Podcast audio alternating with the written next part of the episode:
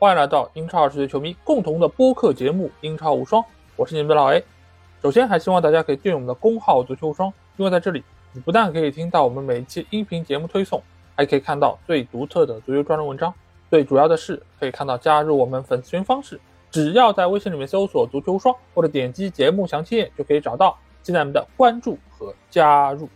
那首先还是很高兴能够再次和大家在 FPL 节目中相聚啊，因为之前呢，由于圣诞假期的原因，这个赛程非常紧密，所以呢，我们没有空再额外做 FPL 的节目来和大家盘点一下最近的比赛情况，包括有哪些球员值得入手。只是在英超精华的最后，我们会有一个小的板块。那经过了之前那段时期啊，现在联赛呢又是恢复了正常，不但是恢复了正常，而且接下去我们要遇到的这一轮比赛是进入到了英超的冬歇期，所以呢这一轮将会维持两个礼拜的一个时间啊。这周会先进行五场比赛，下周末还有另外的五场比赛等待着我们，所以这期节目其实可能是这个赛季最难做的一期啊，因为时间跨度很长，中间还穿插着其他的比赛。可能会影响到球员的健康，同时呢，也有可能会有球员吃到黄牌乃至于红牌而经受停赛啊。所以这期节目我们所谈到的所有的内容，都只是基于我们目前可以看到的一些情况。那首先先来简单回顾一下上轮我的一个得分情况啊，因为上一轮的比赛其实距离现在也差不多已经有八天的时间啊，这个确实也是有一点点久远了，我就有点不记得。当时发生了什么？但是一看到这个触目惊心的分数，哎，我一切又想起来了。最大的遗憾就是把帕尔默啊扔在了替补席上。那场比赛他的发挥可以说是神级的，打进两个进球，一个助攻，三分 bonus 拿到了十八分，但是居然在我的替补席上。所以这一轮我的分数并不是很理想，尽管还是比平均分要高。但是在其他的这些排名上都是出现了不同程度的下滑啊。首先，门将内托啊，这个其实和莱诺也差不太多。后防线上的三个球员惨不忍睹啊，加布里尔是一分，乌多吉两分，塔可是零分。因为我们知道最近一段时间阿森纳队的防守其实出现了一点点问题啊，他们是遭遇了两连败，对吗？最近一场比赛也是一比二输给了富勒姆，所以呢，普遍阿森纳队的后卫得分并不是特别高。而在中场方面呢？四个球员有三个球员都上分了，萨卡也是拿到了进球，萨拉赫的表现也相当不错，两个进球一个助攻，理查里森也是取得了进球，只有鲍恩没有任何的发挥。而在前锋线上，索兰克他是只拿到了两分，布兰克带回，沃特金斯和阿尔瓦雷斯都是有所斩获，阿尔瓦雷斯是取得了一个进球，沃特金斯是两个助攻。那只可惜呢，这个礼拜我也没有把队长给到。得分最高这个球员，就算没有派帕尔默，我最起码也应该是要让萨拉赫来做队长。那连续出现判断上的失误，也造成了这个礼拜分数确实不是很好。那只拿到六十三分，高于平均分四分啊。那国区的排名也是下滑到了两百四十几位。好吧，那过去就过去了。接下去我们来展望一下新的一轮以及未来一段时间，哪些球队它的赛程是比较理想的啊？我们再次来到这个比较简陋表格，这次大家可以看到上面是五彩缤纷，很多的颜色。我来和大家讲解一下啊。左边呢，主要是罗列了最近三轮、最近六轮和最近九轮他们所要遇到对手这个难易的程度，而用黄色标出来呢，就是赛程最为容易的，蓝色其次啊，红色的话是赛程最难的。而在右边呢，我们看到是从第二十一轮到第三十八轮这些具体的他们这个对手的难易程度。我会把连续六场比赛在三以下的这些对手，就用绿色标出来，大家也可以很直观的知道哪一些球队在哪一段时间里面，他这个对手是比较容易的，而且他这个跨度至少是涵盖了六场比赛，也使得如果大家是要入手他们球员的话，能够保证使用一段时间，而不是说我这个礼拜换进来，下个礼拜再换出去，不存在这样的情况，是一个相对中长期的一个投资啊。所以，基于这几方面的一个考量，我们得出了在未来一段时间里面赛程比较好的几支球队，那分别是曼联、布莱顿队还有谢联队。而在这轮比赛打完之后，赛程会比较理想的呢，还包括曼城、热刺、水晶宫以及富勒姆等等这些球队。所以，我们也会基于这个判断来重点考察一下这些球队里面的一些重点球员。当然，与之相对的就是赛程最艰难的一些球队啊，这里面包括了伯利，还有布伦特福德。那这个就是我们要重点规避的一些球队。当然，现在由于双赛这个赛程还没有完全确定下来啊，所以这个表格里面并不包含那四支需要双赛的球队的一个情况啊。好，那下一趴我们就会进入到本期节目的一个核心环节，那就是来探讨一下一些球员的情况，包括基于这些球员来讨论一下他们所在球队的情况，以及他们这轮比赛的一个前景。以往呢，我们一般在这一趴会来讨论六个球员啊，但是由于我们这个节目很久都没有和大家见面了，所以这期节目我们会多讨论一些，来讨论九个球员，而且这九个球员可有讲究，什么讲究呢？叫四舍五入啊！我相信很多朋友都知道这么一个说法，对吗？以前在小学数学里面都有四舍五入。那我们这个四舍五入是什么呢？就是这一趴呢，我们会讨论四个要不要舍弃的球员，以及五个。要不要入手的球员啊？这么个四舍五入，那接下去我们先来讨论第一个要不要舍弃的球员，那就是萨拉赫。我相信有朋友听到这里肯定会问：萨拉赫都去非洲杯了，而且埃及是一个挺强的球队，他们大概率能够走到后面。那在这里有什么必要来讨论要不要舍弃萨拉赫呢？一定要舍，舍完之后才有钱，有钱才能换哈兰德，换其他的一些优秀球员，对不对？道理呢是没错的，但是呢，这里讨论要不要舍弃萨拉赫，其实基于几个考量啊。一个就是，如果你的阵中又有萨拉赫又有孙兴民，那优先应该先舍弃的是孙兴民，而让萨拉赫继续在阵中待一轮，甚至更长的时间。这个原因有几点啊，一个呢就是，如果你们出掉萨拉赫或者孙兴民，是想要换入一个同等量级的球员，那现在的市场上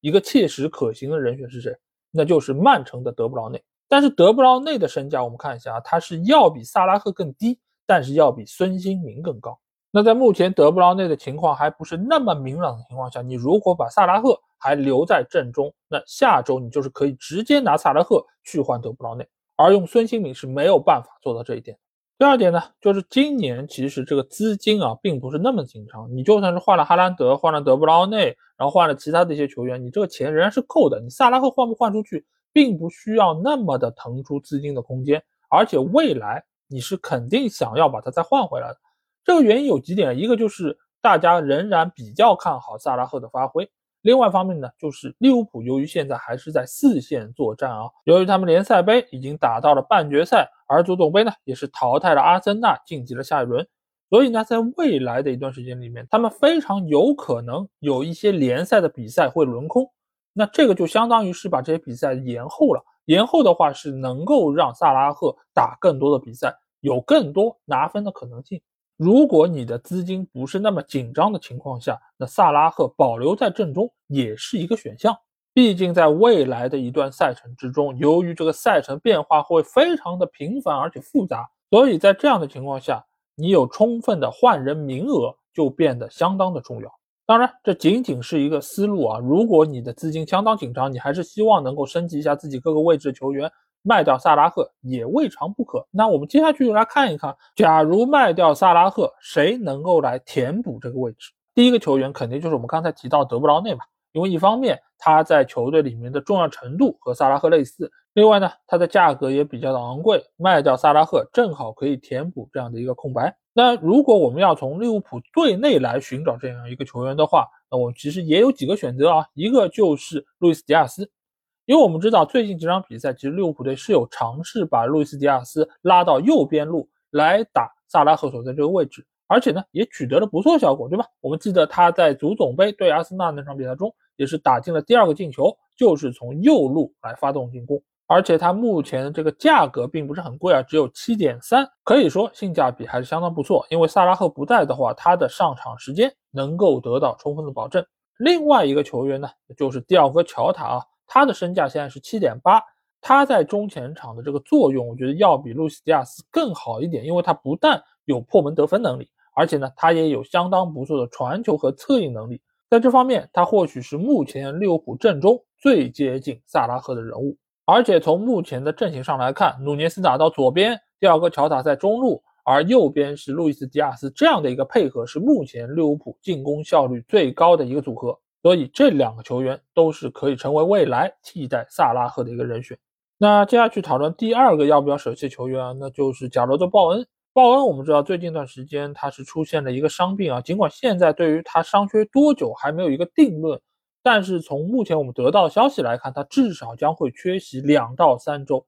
原本我其实还想再撑一撑，我想两到三周，你刨去这个要打两周的二十一轮，其实很快就可以回来，对吧？但是我再转念一想啊，现在这个西汉姆联队，你就算让鲍恩恢复健康，其实也很难能够重现。之前几轮这么好的一个状态，为什么呢？因为另外一个重要的球员帕奎塔他也伤了，而且他的伤势是比较明确的，要伤两到三个月。那对于球队来说，那就是一个五雷轰顶的打击啊！所以，我对于鲍恩来说是一定要把他出掉。这个原因相当的简单，就是你鲍恩，你是一个很好的射手，但是你这个球从哪儿来？很重要的一点就是帕奎塔的助攻。而帕奎塔伤缺这么长时间，再加上贾罗德·鲍恩，你什么时候能够伤愈复出也并不清楚，所以现在持有鲍恩就是一个相当大的风险。而且本身贾罗德·鲍恩的身价也并不低，持有率也相当的高，有百分之三十二。所以可以预见到的是，就是在未来会有很多的玩家将他出手。再加上现在球队内部库杜斯还有阿戈尔德去到了非洲杯，后防线上的曹法尔还有马夫洛帕诺斯都是出现了伤病。所以球队现在的阵容是出现了一个极大程度的不完整，所以预计啊，球队在未来一段时间里面会经历相当艰难的一段赛程。因此呢，在这轮比赛啊，如果你是持有谢联队中前场球员的话，不妨可以把他们派上场，或许能够有意外的收获。西汉姆联队整个球队目前来说，可能最值得持有的球员是谁呢？就是门将阿雷奥拉。因为我们知道阿雷奥拉他是一个反应型的门将，所以在面对这种后防线不整、对方能够得到大量射门机会的比赛之中，他是能够有很好发挥的。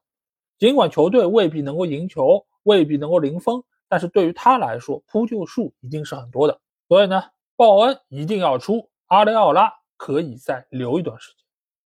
那第三个要讨论到的人物呢，就是要不要舍弃特里皮尔啊？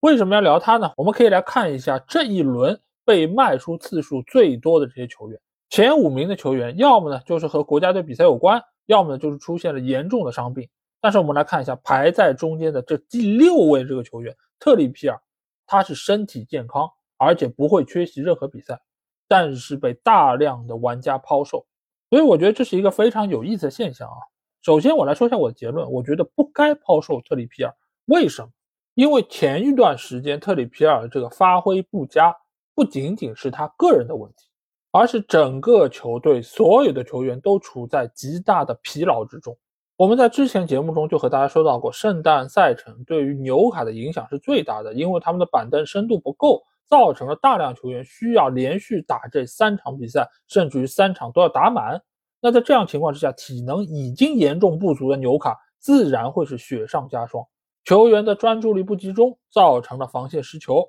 也造成了像特里皮尔这样的助攻型的球员没有办法发挥自己的能力。但是我们不要忘记，在经过了圣诞赛程之后，球队是获得了相当充分的休息时间。尽管可能没有恢复到百分百，但是最起码他们是喘上了一口气，能够重新投入到比赛中。而今年的纽卡，我们是知道他们的能力的，他们并不是一个。球队的阵型、球队的打法出现很严重问题的球队，更衣室也没有问题，教练对于球队的问题也相当清楚，只是由于人员不够充足。一支体能充沛的纽卡其实是有实力战胜任何对手，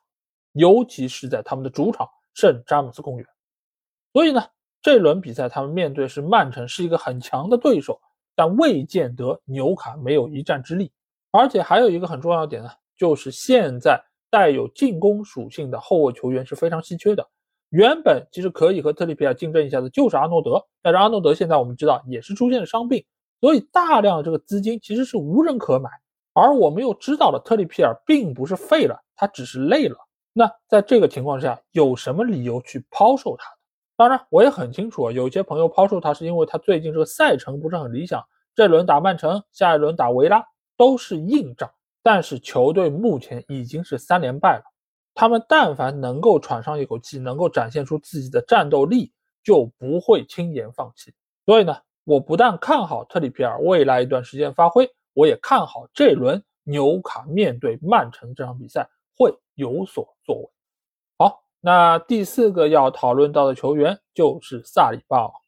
萨里巴曾经是一个我们人人都想要买入的球员啊，因为他本身的防守能力很强，而且阿森纳队的这个防守的效率也非常高，而且他又有带刀属性，能够进球，所以他一度的身价是被炒得非常高。但是最近呢，萨里巴被很多人抛售啊。那在这里，其实我也要强调一点，我是不赞成卖出萨里巴的，因为你纵观整个阿森纳队后防线，哪一个球员最值得信赖？那无疑就是萨里巴，有稳定的上场时间，有非常不错的防守能力，又有相当好的进球能力，是一个非常会用脑子踢球的球员。那现在为什么又有这么多人抛售他呢？一个很重要的点是在于阿森纳队最近失球非常多，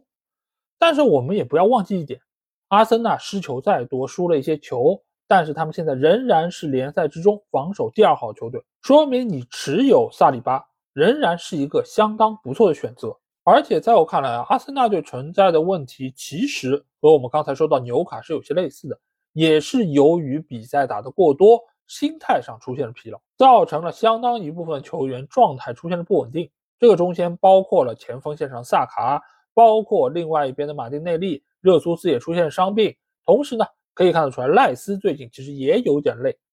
所以呢，东歇对于球队是一个非常好的调整机会。阿森纳的实力毋庸置疑，仍然是非常强的。只要他们能够调整过来，阿特塔的几针鸡血嘣嘣打下去，那球队又是能够焕发出不一样的竞争力。所以呢，萨里巴，我觉得你如果是持有很长一段时间了，那就应该继续持有下去，属于阿森纳队的零封。应该也会很快到来，而且这轮比赛他们是在主场迎战水晶宫队啊。水晶宫我们也知道最近状态不是特别理想，奥利赛也是出现了伤病，那这个对于阿森纳队后防线上的威胁也会减少一些。好，那说完了四舍，我们来看看五入啊。第一个要不要入的球员是谁呢？就是德布劳内。那德布劳内我们知道现在已经是基本恢复了健康，而且他也是在足总杯之中是上了一段时间。那现在要不要入德布劳内呢？我相信很多朋友这个看法是要入啊，而且从这个礼拜这个入手率来看，德布劳内也是排名非常靠前。那我的看法是什么呢？我觉得可以再等一等。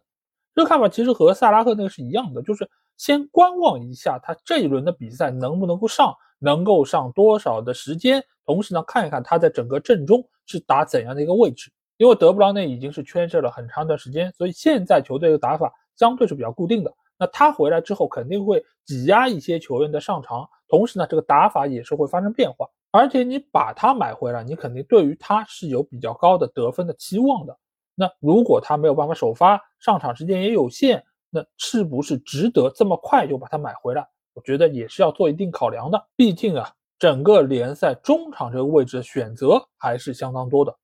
另外方面呢，就是德布劳内他确实是有很好的传球能力。但是也需要有一个很好的吃饼的人。哈兰德现在还不知道他能不能够说在这一轮回归赛场，他的状态能够恢复几成，其实也不好说。所以呢，入手德布劳内其实某种程度上是和入手哈兰德是配套的。再加上这轮比赛他们要打的是纽卡，而且我们也说到过，纽卡的主场是非常厉害的。所以从各方迹象来说，这一轮入手德布劳内。都不算是一个特别好的选择。那第二个考虑要不要入球员呢？就是已经久违了的伊万托尼啊！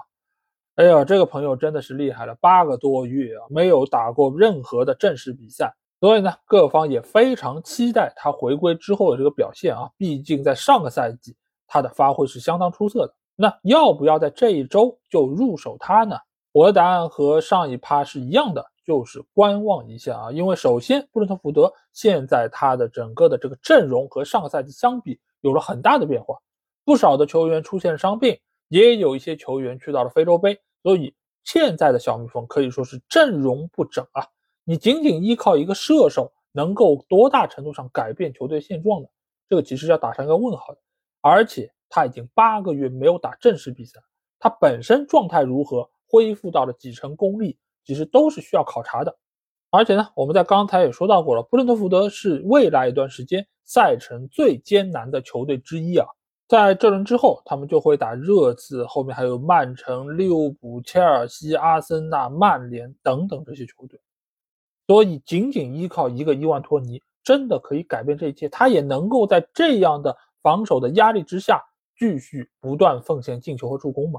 我觉得是要打上个问号，或者最起码我们不能这么急着就把他换进来。毕竟前锋的位置只有三个，而且目前包括索兰克、沃特金斯、哈兰德、阿尔瓦雷斯等等这些球员，都要比他看上去更加靠谱一些。好，那第三个我们要讨论入不入的球员呢，就是刚刚加盟热刺的蒂莫维尔纳啊。现在 FPR 里面已经是把他数据更新了进去，他的身价是六点五，作为前锋出现啊。那既然刚才我们对于伊万托尼，我的意见是不要入。那现在对于维尔纳呢，我只能说是更加不要入啊。为什么要加上“更加”两个字呢？很重要的一点就是他离开英超的时间比伊万托尼还要长，而且最近的时间我们也知道他在德甲的发挥也并不理想，甚至于很长一段时间他都没有比赛可打。这个赛季的德甲，他总共只出场了八次，只有两次是首发上阵，只取得了两个进球，所以他的状态看得出来并不是特别理想。再加之以往他在英超的整个的适应程度并不是很好，所以目前对于他在热刺这个前景啊，我觉得也是需要更长的时间来证明。而且我通过其他的一些新闻也看到了，就是说他现在这个心态也是出现了一定程度的问题啊。因此呢，指望他来到热刺之后能够即插即用，有很好的发挥，有进球助攻，我觉得还是有比较大的一个难度啊。而且目前热刺阵中并不是说无人可用，比速度有布伦南约翰逊，比传球覆盖有库鲁塞夫斯基，比锋线箭头作用有理查里森，比把握机会能力，好像热刺队内没有人比他还要差的。所以，除非他后期能够拿到稳定的出场时间，有很好的数据上体现，否则的话，我觉得维尔纳大家还是要冷静处理。那下一个要讨论到的入手球员呢，就是埃斯图皮尼安啊，杜皮南。这个球员，哎，我的结论和之前的三个球员完全不一样。我觉得要入手埃斯图皮尼安，一个很重要的点是什么？就是目前啊，布莱顿队这个赛程是相当理想的，球队最起码在未来的八轮比赛所遇到的对手都是在三以下啊，其中有七场比赛难度只有二啊，就是说是最低的难度，所以球队的赛程是比较理想的。而在这个中间呢，埃斯图皮尼安作为进攻属性非常强的一个后卫球员是很稀缺的。目前来说，他的身价只有四点九啊，性价比真的是颇高。而且球队我们知道，最近两个边翼位，对吧？三山勋还有埃丁加，其实都是出现伤病，所以呢，也正好是给了他这样一个边路的球员发挥的空间。这一轮呢，他们是在主场迎战狼队啊。过往一段时间，狼队的进攻火力确实是非常强劲，尽管黄喜灿不在了，但是内托回来了，而且库尼亚、萨拉维亚也都有很好的发挥，所以这场比赛呢，大概率会是一场互捅局。我相信买入埃斯图皮尼安的朋友也没有想过说布莱顿队要零封，对吧？因为过往他们在十几轮的比赛中都是又有进球又有丢球，就是一个非常开放的球队。所以这场比赛两支球队都有可能取得进球，而在这个中间，埃斯图皮尼安会起到一个非常重要的作用。那最后一个要讨论要不要入的球员是谁呢？就是来自于卢顿队的道蒂啊。曾几何时。卢顿队的球员根本都没有想过要去讨论，因为都是一些身价很低的，都是拿来凑凑数的球员。但是没有想到，我们今天要来讨论一个卢顿队的球员，而且这个球员是防守球员。只能说啊，世道变了。那为什么要来聊道地呢？因为他的发挥真的是太出色了。最近两场比赛，一个进球，两个助攻。上一轮面对切尔西，送上两个助攻，拿到了九分。这个在整个卢顿队内啊，也是拿分效率最高的球员，而且呢，本身卢顿就是一个进攻很开放的球队，所以他的进球会很多，他的失球也不会少。但是玩 FPL 这个游戏，你入后卫，你很大程度上其实都是看重他的进攻能力、他助攻能力。而作为一个四点五的后卫球员，已经是拿到了五十八个积分啊，这本身也是非常的不容易。而且现在的卢顿队是展现出了一个向上走的趋势，所以如果你想要用一个比较低廉的价格找到一个时不常能够有发挥的后卫球员，那道地是一个非常不错的选择。好，那在说完了四舍五入这九个球员之后啊，我们来进入到本轮的重点比赛啊，这一轮一共有两场焦点的对决。那第一场呢，就是纽卡在主场迎战曼城这场比赛。我们刚才就已经说到了，就是纽卡这个主场真的是不容小觑啊！它整个的这个山呼海啸的呐喊，会给予所有的客队比较大的一个震慑。那就在去年，我们还记得在这片场地缔造了一场相当经典的对决，那就是纽卡三比三战平曼城的那场比赛。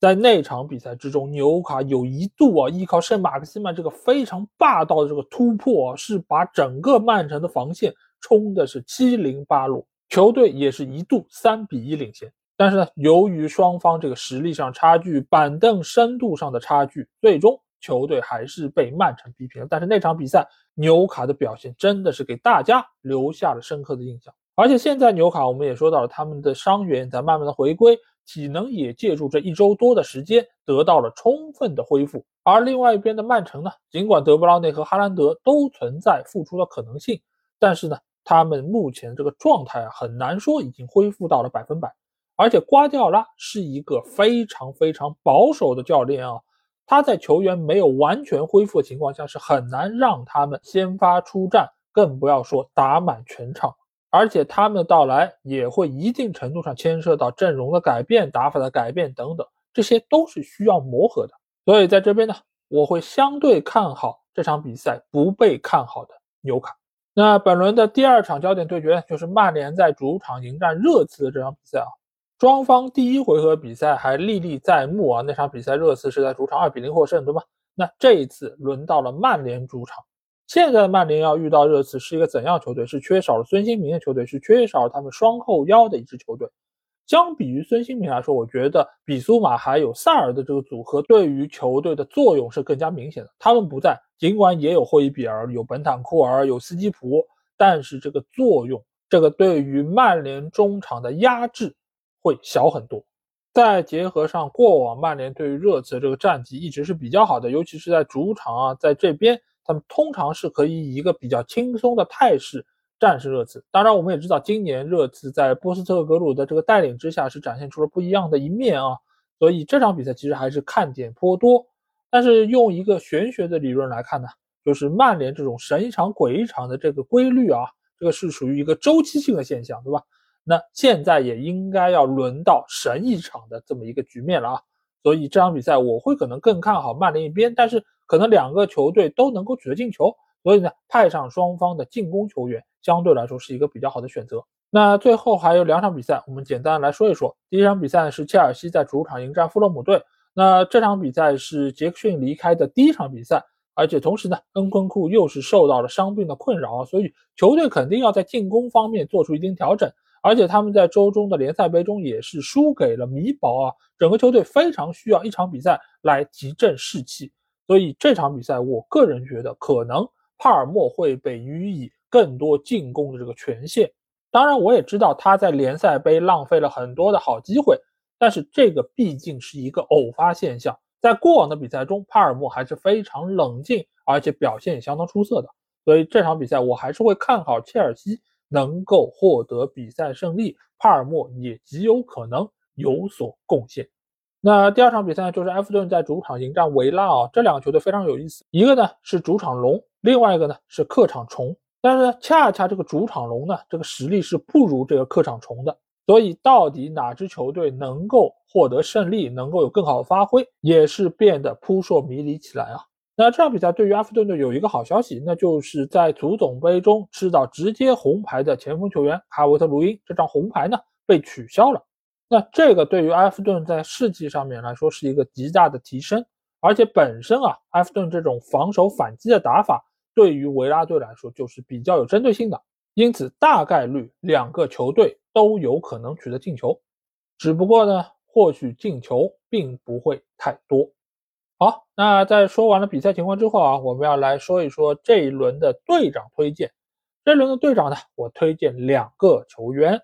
第一个呢，就是我们刚刚才说到的，就是在联赛杯表现不佳的帕尔默。原因也很简单，因为杰克逊不在了，恩昆库不在了，那能够进球球员是谁呢？除了帕尔默，就是斯特林。而这两个球员的把握机会能力，我觉得是高下立判啊。帕尔默显然要好过斯特林，而且帕尔默也是有点球的主罚权，所以在面对弗洛姆的这场伦敦内战之中，我看好帕尔默。能够有所发挥。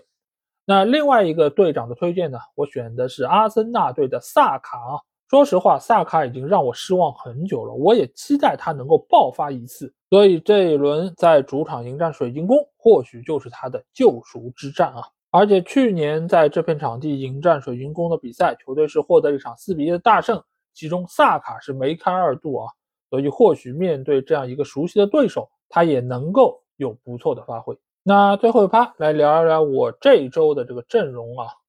那首先我在这个礼拜是换了两个人啊，第一个人呢就是在上一轮还没有打完的时候，我就把萨拉赫给卖掉了。换进了曼城的福登，我承认这个换人是有点草率了。我当时也是头脑一热做了这样一个选择。当然，选择福登肯定有我的理由，就是现在的福登在曼城队内的这个进攻上的贡献，包括所打这个位置以及这个踢法，都是很适合他发挥的。而且这个赛季，尽管瓜迪奥拉对于阵容是做出了相当多次的调整和轮换。但是福登的上场时间还是得到了充分的保证，他也是队内上场时间排名第四多的球员啊。但是我忽略了一件事情啊，就是低估了德布劳内伤愈复出的这个速度。倒也不是说德布劳内回来之后他就没有位置，他的发挥就不会好，只是呢增加了一些不确定性，也可能会缩短我引入他所制造这个红利的时间。如果在未来德布劳内发挥好，我可能还要再用一次换人的名额。去把福登换成德布劳内，这个其实都是当时一冲动所造成这个后果。那第二个换人呢，是发生在昨天啊，就是就是我已经知道贾罗多·鲍恩会遭受比较长时间伤病情况下，我把他给换掉了。我换进的是谁呢？我换进了戈登啊。这个换人其实我也纠结了很久，我也知道有不少的球员他们的赛程更好，他们的表现也更好，但是换进戈登，一方面呢是我对于纽卡这个球队。一个信心，就是我相信他们的实力还在，我也相信他们未来会有更好的表现，尤其是在欧冠被淘汰出局之后，球队在未来应该不会再受到体能的这种牵绊。而戈登作为一个速度很快又非常敢于拼抢的球员，他在纽卡的锋线位置是能够拿到不少机会的。再加上他本身的身价并不是很贵，这也给我未来换人升级其他位置的球员提供了空间。所以这个礼拜我的阵容是这样的啊，后防线上门将是莱诺啊，因为相比于主场面对利物浦队的内托来说，面对切尔西的莱诺可能能够获得更多分数。而在后防线上，我选择的是三个主场作战的球员啊，塔可、加布里埃尔还有金琴科，上两个阿森纳队防守队员，说明我对于枪手这个防守还是有信心的。另外方面呢，金廷哥就算是因为受伤没有办法能够上场。那让替补的后卫再上去，其实也是一个可以接受结果。在中场方面，我是上了所有的五个球员啊，是让锋线位置的索兰克坐在了替补席上。这个原因我觉得也很简单，因为他们所要面对的利物浦队是目前英超防守最好的球队。索兰克当然我也知道他这个赛季表现很好，但是呢，在面对利物浦的防守面前，可能他的个人特点不是那么容易被发挥出来。而队长方面，我会选择信赖帕尔默啊，理由呢，我在刚才的那一趴已经和大家解释过了。我相信切尔西，他们终有一天是能够把他们创造出来的机会都把握住，都转化成进球，都转化成积分。北伐呢，也会终有一天迎来胜利的曙光。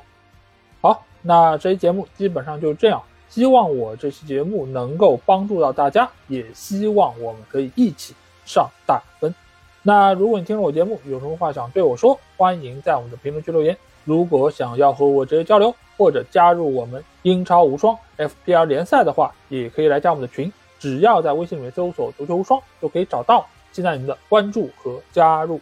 那这期节目就到这儿，我们下一期的 FPL 节目再见吧，大家拜拜。